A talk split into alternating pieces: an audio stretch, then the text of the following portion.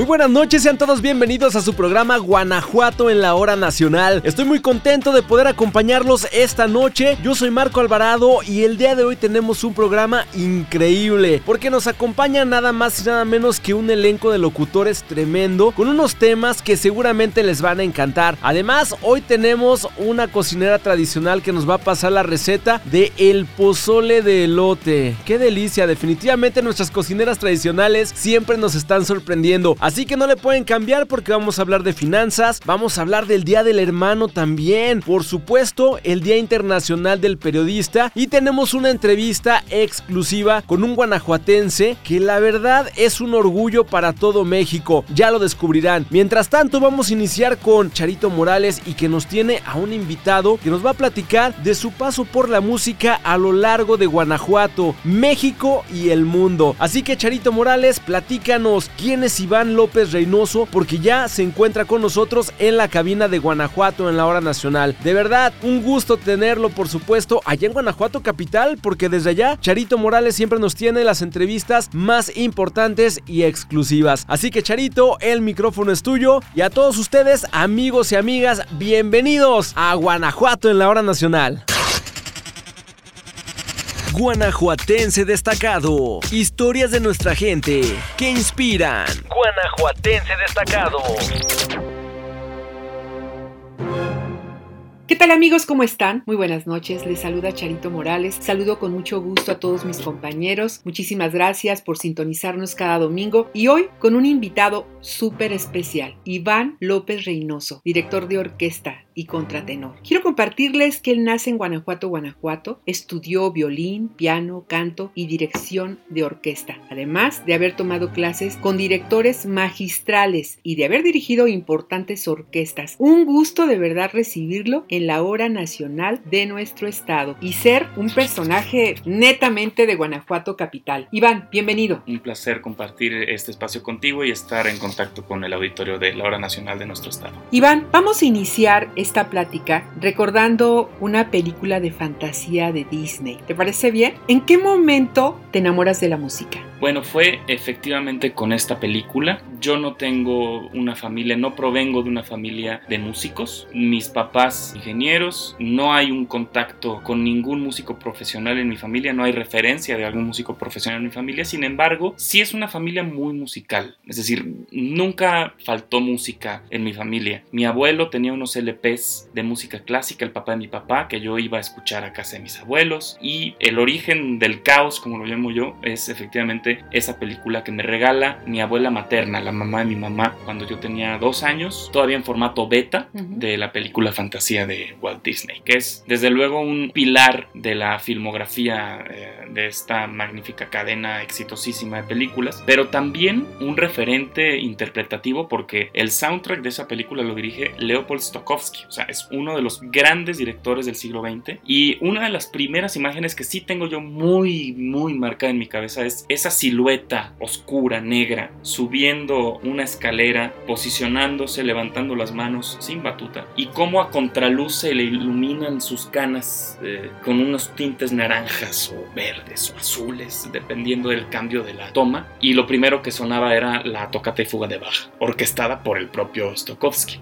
Entonces yo creo que ese es el origen de mi pasión por la música y el inicio de un contacto estrechísimo que se fue fortaleciendo cada vez más. ¿A qué edad comienzas a dirigir profesionalmente? Mi debut profesional, yo lo cuento desde, o sea, el debut oficial fue en verano del 2010. Y yo digo que oficial porque el debut yo lo cuento desde la primera vez que te pagan por tu trabajo. La primera vez que se me pagó como tal por dirigir fue ahí, en verano del 2010. Sin embargo, a mí se me había dado la oportunidad antes, con una beca, de dirigir y practicar con la entonces llamada Sinfónica Juvenil del Estado de México, que dirigía Mario Rodríguez Tawada, al que conocí aquí en Guanajuato desde chiquitititito y que después estreché la relación con él en Morelia porque él era titular de la Sinfónica, de, la Orquesta de Cámara de la Universidad Michoacana y él tenía la Orquesta Sinfónica Juvenil. Entonces a mí me daba una beca y yo iba a hacer ensayos, algún concierto, esto fue 2008, 2009, por ahí aproximadamente, pero ya mi debut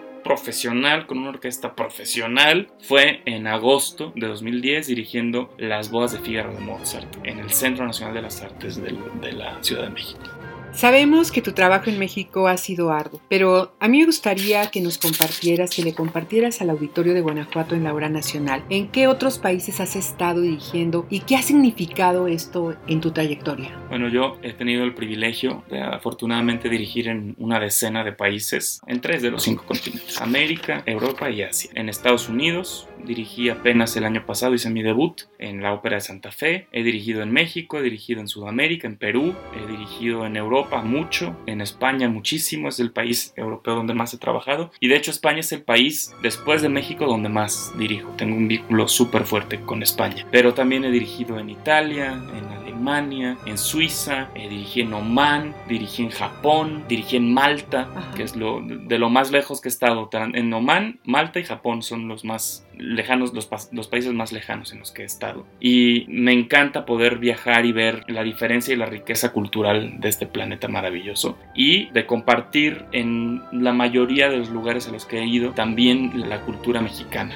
Yo he podido dirigir desde luego ópera, sinfónico, pero también he podido llevar Moncayo, revueltas, Arturo Márquez fuera de México y eso es también motivo de muchísimo orgullo, presentar no nada más a un mexicano dirigiendo fuera de México, sino la música de este país fuera del mismo. Sin duda todo esto te ha nutrido. Algunos de tus retos importantes al estar en el extranjero, pensando en el cambio de cultura, la manera de vivir, los elementos artísticos, en fin, ¿qué retos has tenido que enfrentar que te han sacudido? Bueno, tal vez el reto más importante personal, además de artístico, personal, fue mudarme a Alemania, cuando me fui a vivir a Alemania.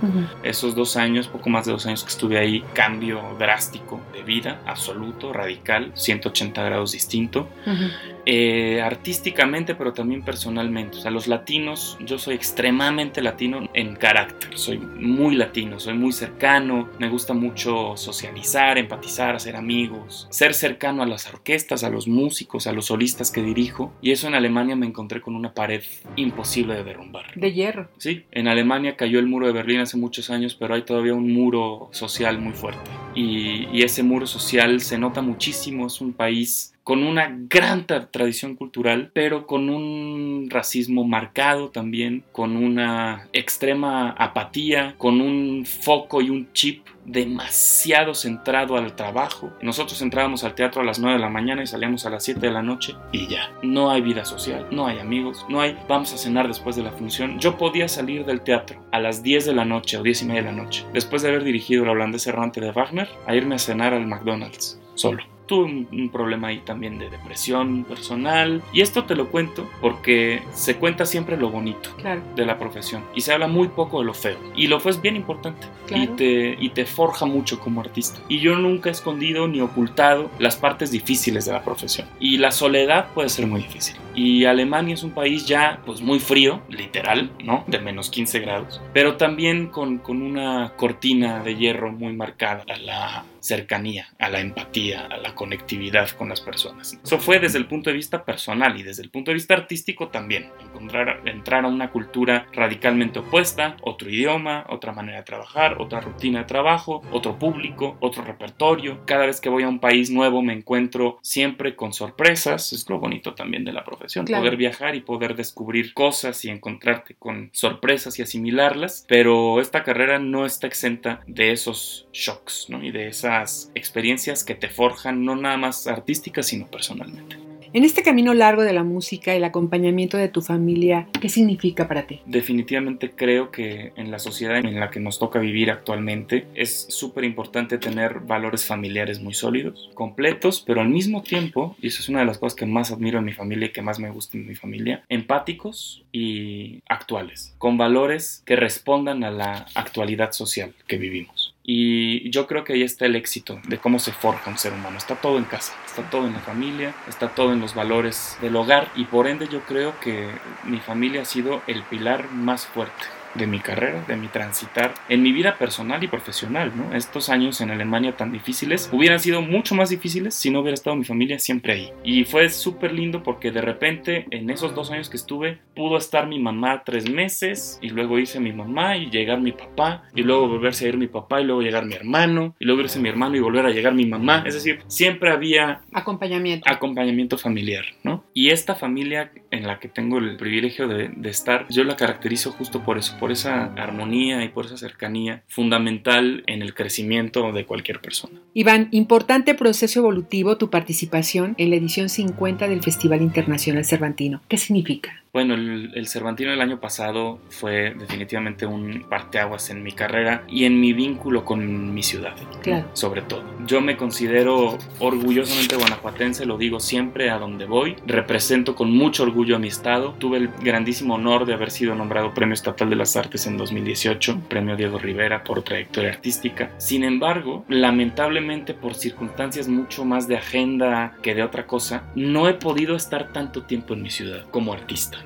He hecho mi carrera principalmente fuera de mi ciudad. He podido dirigir en León tres, cuatro óperas, algún concierto, igual la OSU unas cuatro o cinco veces, pero las agendas se complican mucho y no es que no lo hayamos intentado, o sea, yo que tengo una relación magnífica, súper cercana de amistad, de respeto con Roberto Beltrán Zavala, director titular de la OSU, que somos muy cercanos, nos llevamos súper bien, hemos intentado que yo venga más y bueno, por una u otra razón no sucede. Pero por ello el FIC del año pasado fue tan importante. Claro que pude estar en tres días haciendo dos papeles distintos. Director concertador de la ópera The Rex Progress de Stravinsky, que tenía casi 50 años, lo mismo que tiene de vida el FIC, que no se hacía en México. Y al día siguiente un recital como contratenor solista. O sea, fue un verdadero tour de force, ¿no? Como se dice. Un reto superlativo para mí y para cualquier artista. Además, no tengo registro y eso se lo pregunté a mi queridísima Mariana Aymerich, que es directora general del FIC, si había registro de un artista mexicano que hubiera estado en esta doble faceta simultáneamente en el Cervantino. No la encontramos, a lo mejor la hay, si alguien la escucha y lo tiene el dato, mándenoslo porque yo lo estoy investigando a ver si sucedió antes.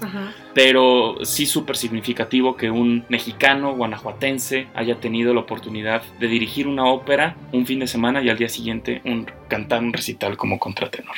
Iván, ¿tu agenda cómo termina en el 2023? El 2023 termina muy intenso en, México y España. Voy a estar de septiembre a, diciembre en México, salvo noviembre que voy a estar en Bilbao, en la Ópera de Bilbao, que es mi regreso a este teatro después de ocho años que debuté. Ramón Vargas dice siempre una cosa súper importante que es que es muy bueno debutar en un lugar, pero es más importante que te vuelvan a llamar, porque eso quiere decir que hiciste un buen trabajo. Vuelvo a la Ópera de Bilbao a dirigir el Elixir de Amor, cinco funciones en noviembre. Antes de ello estaré dirigiendo en Ópera Bellas Artes, donde soy director artístico de la Orquesta del Teatro Bellas Artes. Haremos una gala de aniversario para Ramón Vargas por sus 40 años de trayectoria artística el 10 de septiembre. A finales de septiembre estaré con la Orquesta Sinfónica Nacional. En octubre estaré cantando como solista con la Orquesta de Cámara de Bellas Artes. Estaré dirigiendo en la Orquesta Filarmónica de la UNAM y Florencia y el Amazonas de Daniel Catán con Ópera Bellas Artes. O sea, una agenda súper intensa también. Y a fin de año tengo una presentación súper especial, 2 y 3 de diciembre, que compagina el mundo clásico de concierto con el mundo popular, que son unas presentaciones con la Sonora Santanera en concierto, con la Orquesta Filarmónica de UNAM. Y terminaré el año en Oviedo, preparando los conciertos de Año Nuevo con los que recibiré el 2024. Él es Iván López Reynoso, un joven director de orquesta con el talento de un gigante. Mi querido Iván, muchísimas gracias por haber visitado Cabina de Guanajuato en la hora nacional. Charito Morales, de verdad que invitados de lujo nos traes domingo a domingo. Muchas, muchas gracias y un abrazo hasta Guanajuato capital, en la cabina que tienes por allá y que aparte tenemos que ir, ¿eh? Ya nos tienes que invitar por allá a tu cabina, que la verdad yo veo que hay platito de fruta y todo. Apapachados los invitados. Charito, muchísimas muchísimas gracias, nos vemos el próximo domingo y nos vamos inmediatamente con más temas de interés. Ya llega mi querido Hugo Torres que nos va a platicar del Día Internacional del Periodista y es por eso que yo los invito a que pongan mucha atención. Guanajuato en la cultura. Eventos importantes. Guanajuato en la cultura. Hola, ¿qué tal amigas y amigos que nos siguen en Guanajuato en la hora nacional? Como cada domingo estoy muy contento y muy emocionado de que estén en sintonía de este programa que realizamos con mucho cariño para todas y todos ustedes. Yo soy Hugo Aldair y esta noche les voy a platicar de un festejo que se lleva a cabo el 8 de septiembre y es que se celebra el Día Internacional del Periodista en recuerdo del fallecimiento de Julio Sfuchik, escritor y periodista checoslovaco que fue ejecutado y decapitado por los nazis en 1943. La fecha resalta el ejercicio periodístico en la búsqueda de la verdad y en defensa de la libertad de expresión. De allí la importancia de homenajearlos y reconocer el papel que desempeñan en la sociedad.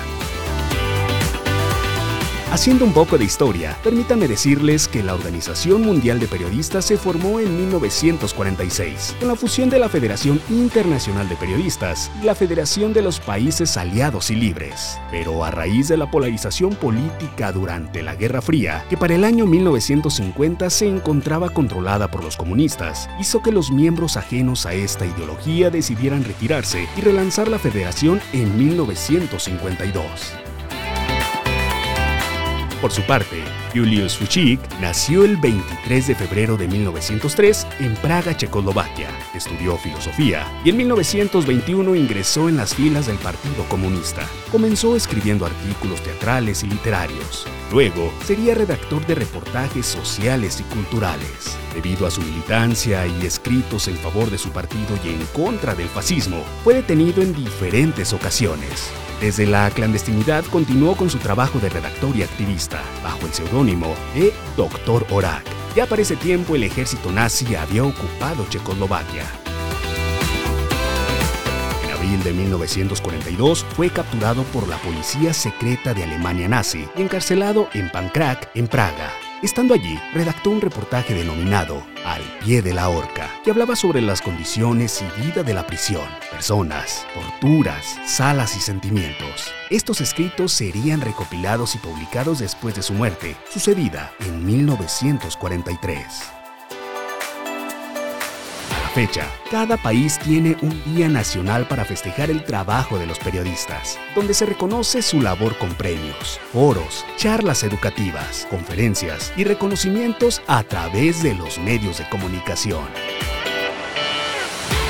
Este 8 de septiembre, Día Internacional del Periodista, debemos resaltar y agradecer a estos hombres y mujeres que, con su trabajo, hacen posible que nos enteremos de lo que acontece en el mundo y nos dejan ver que aún podemos soñar con ciertas libertades. Yo soy Hugo Aldair y no le cambies porque tenemos más temas de gran interés aquí en tu programa, Guanajuato en la hora nacional. Hugo, excelente tema el que nos acabas de presentar. Definitivamente una felicitación enorme a todas las y los periodistas del estado de Guanajuato que día a día hacen una labor impresionante. Muchísimas gracias, de verdad Hugo. Y ahora nos vamos con nuestra siguiente invitada, que de hecho esta cápsula fue grabada directamente desde un evento de cocineras tradicionales y es que les quiero platicar nada más y nada menos de una cocinera que nos va a presentar una receta deliciosa. Ella es originaria de Corralejo, Pénjamo. Se llama Alma Carolina Núñez Pacheco y nos va a platicar todo acerca del delicioso pozole de elote.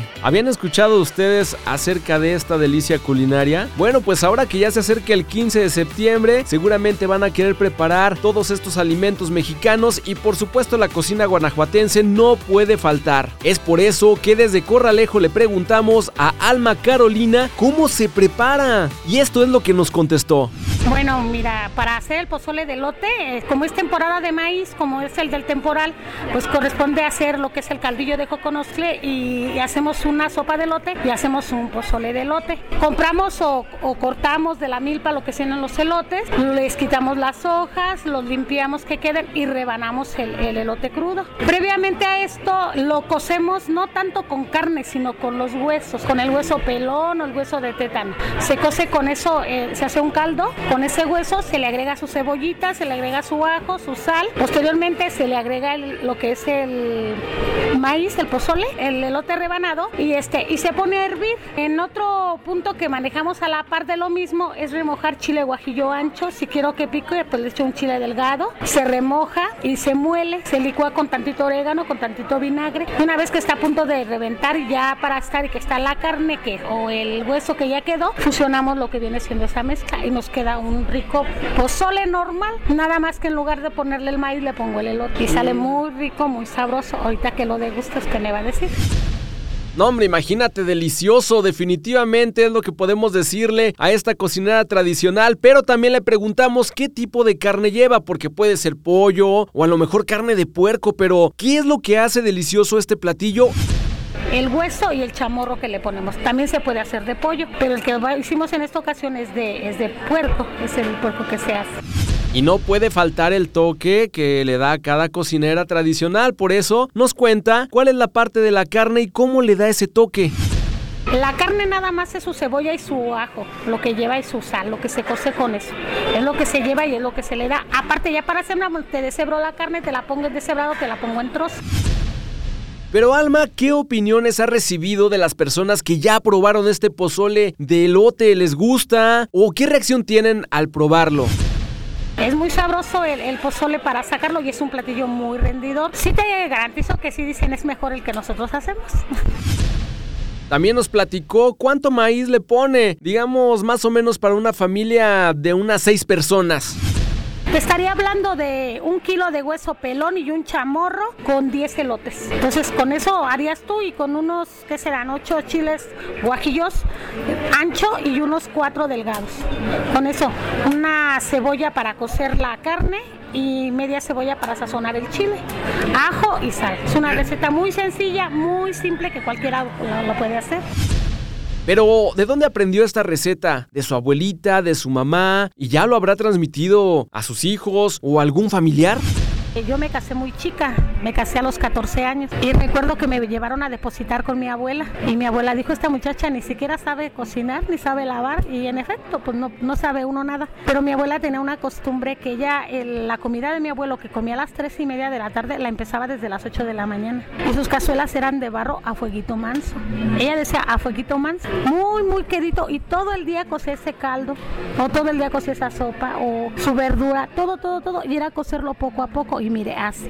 Era parte de lo que ella en realidad nos dejó, porque nosotras aquí somos tres hermanas que trabajamos en lo mismo y entonces ella de alguna forma decía, tienes que hacer esto, tienes que hacer esto. Al ser iniciadoras de todo este movimiento y ser parte de la que organizamos lo que, lo que es sobre todo aquí en el Parador Corralejo con las compañeras de Pénjamo, pues es lo que nos ha hecho crecer y nos va haciendo un poquito más.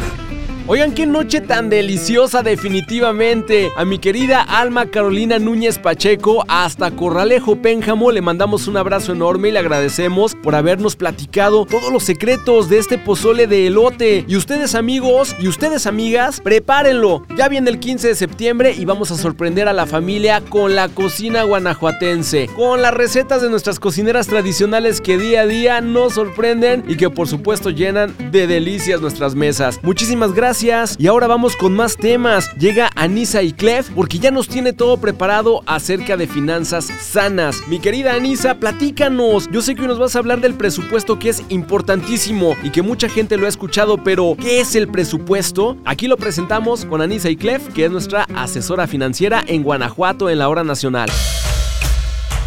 Hola, hola Marco, muchas gracias. Como cada domingo, aquí les tengo su cápsula financiera. Soy Annecy Clef, tu asesora financiera, y estoy muy emocionada de compartir contigo de cómo llevar una vida financiera saludable y exitosa. Saber cómo manejar tus recursos y tomar decisiones financieras inteligentes es esencial para alcanzar tus metas y asegurar tu bienestar económico a lo largo del tiempo. Hoy hablaremos de una herramienta que nos ayudará a darnos un panorama de nuestras finanzas y adivinen qué es. Es el presupuesto. Aquí te explico cómo hacerlo. Este ejercicio lo puedes hacer con papel y lápiz o igual en una hoja de Excel. Primero que nada, identifica todos tus ingresos del mes, del que harás tu presupuesto, como tu sueldo, las comisiones que recibirás, las rentas, etc. Después identifica tus gastos. Toma en cuenta todos los detalles, como la vivienda, la alimentación, las deudas, la salud, el entretenimiento, etc. En gastos es muy importante que agregues tu ahorro. ¿Cuánto vas a ahorrar al mes? Y agrégalo. Para cerrar, resta los ingresos de los gastos. Calcula la diferencia entre tus ingresos totales y tus gastos totales. Si el resultado es positivo, felicidades. Significa que estás gastando menos de lo que ganas, lo cual es excelente. Si el resultado es negativo, debes revisar tus gastos y buscar área donde puedas recortar. Este ejercicio te ayudará mucho a ver dónde estás posicionado y tomar decisiones a tiempo. Asegúrate de destinar parte de tus ingresos al ahorro y a la inversión. Puedes crear categorías específicas en tu presupuesto para esto. Recuerda que el ahorro brinda seguridad financiera y la inversión te ayuda a crecer tu dinero con el tiempo. Crear y seguir un presupuesto puede ser un proceso gradual. La clave es la consistencia y la adaptabilidad. Al hacerlo, estarás tomando un gran paso hacia una gestión financiera más efectiva y el logro de tus efectivos. Si quieres aprender más, sígueme en mis redes sociales como Anisi Clef. Muchas gracias y aquí nos escuchamos la próxima semana en la hora nacional. Voy contigo, Marco. Anisa, muchísimas gracias. Definitivamente, todo lo que nos has platicado es de suma importancia y ya te esperamos el próximo domingo con más tips de finanzas sanas, porque la verdad es que es una de las secciones que ya se está convirtiendo en la favorita de todos nuestros radioescuchas. Que por cierto, les agradecemos todos sus comentarios que nos envían al Facebook oficial a través de inbox, por supuesto en el Instagram también, Guanajuato en la hora nacional y GTO en la hora nacional. Así nos encuentran en nuestras redes oficiales. Anisa, hasta el próximo domingo, muchísimas gracias. Y para cerrar con broche de oro este programa, vamos a recibir a Janet Ruiz, que nos va a platicar de algo muy interesante y que tiene que ver con nuestros hermanos y con nuestras hermanas. Dato interesante. Dato interesante. ¿Qué tal Marco, amigas y amigos? Qué gusto y qué placer acompañarlos una vez en este domingo en Guanajuato en la hora nacional. El día de hoy les voy a platicar de un dato muy interesante y es que cuando les preguntan a una niña o a un niño qué significa para ellos tener una hermana o un hermano, suelen decir que son compañeros de juegos con los que comparten experiencias, un modelo de imitación y una fuente de conflictos. El conflicto, te comento, que es un elemento natural o inherente a los seres humanos que no debemos considerar como negativo, ya que proporciona una oportunidad para mejorar la relación con los demás y aprender a afrontarlos de forma adecuada y positiva. Es por ello que la interacción entre hermanos fluctúan las emociones de amor y odio con total normalidad. La vida entre hermanos sufre modificaciones con el tiempo según los momentos del desarrollo por los que atraviesan y de la manera en que transcurran estas fases dependerá la calidad de la relación que construyan. Te comento esto porque el 5 de septiembre se conmemora el Día Mundial del Hermano y para rendir homenaje a uno de nuestros familiares, por supuesto más cercanos con el que crecemos, compartimos techo e incluso en algunos casos habitación, ropa y confidencias. Seguramente tú sabes de qué te hablo. Te platico que en Argentina el Día del Hermano se celebra el 4 de marzo con objetivo exclusivamente solidario y ampliando el concepto a alguna persona a quien se puede ayudar como si fuera un consanguíneo. La elección a esta fecha te cuento que se debe principalmente al fallecimiento de la Madre Teresa de Calcuta, quien dedicó su vida a realizar varias obras sociales por todo el planeta. Esta mujer de origen albanés y naturalizada india fue la fundadora de la Congregación de las Misioneras de la Caridad en Calcuta en 1950 y junto a sus hermanos llevó paz y sosiego a muchos necesitados en el mundo. Aunque en la mayoría de los países se utiliza la fecha para celebrar junto a los hermanos de sangre o de crianza, también se refiere a la hermandad espiritual, los hermanos religiosos con los que se comparte la misma creencia o fe. Como consecuencia, en muchos lugares, este enfoque ayuda para extender la festividad a otras personas, porque al fin y al cabo todos somos hijos del mismo creador o hijos del planeta, en el caso de quienes no profesen una religión. Te cuento que este 5 de septiembre, Día Mundial del Hermano, no importa si lo compartas en familia o con quienes consideres hermanos de espíritu, lo que esperamos es que tengas una tarde agradeciéndole a la vida que haya puesto a esas personas en tu camino y recordarles que siempre contarán contigo, pase lo que pase, porque los une un vínculo fuerte, el vínculo de la fraternidad que consiste en el amor, solidaridad, cariño y confianza que existe entre dos o más personas. Así que muchísimas, muchísimas felicidades y a vivir al límite con nuestras hermanas y con nuestros hermanos. Es la información, mi querido Marco. Qué gusto y qué placer estar con ustedes el día de hoy, pero ya saben que el próximo domingo los espero con más información interesante. Mi nombre es Janet Ruiz, un placer acompañarlos y ya saben, descanse por lo menos sus 8 horas. Regresamos contigo. Janet, agradecemos esta cápsula que nos acabas de compartir y a ustedes, amigos y amigas de Guanajuato en la hora nacional, los espero el próximo domingo en punto de las 10.30 de la noche. Recuerden por todas las estaciones de radio de Guanajuato y también pueden repetir los programas en nuestra cuenta de Spotify como Guanajuato Gobierno del Estado. Yo me despido y los invito a que descansen, que tengan un excelente inicio de semana. Yo soy Marco Alvarado y esto fue Guanajuato en la hora nacional. Hasta la próxima semana. Guanajuato en la hora nacional. Guanajuato en la hora nacional.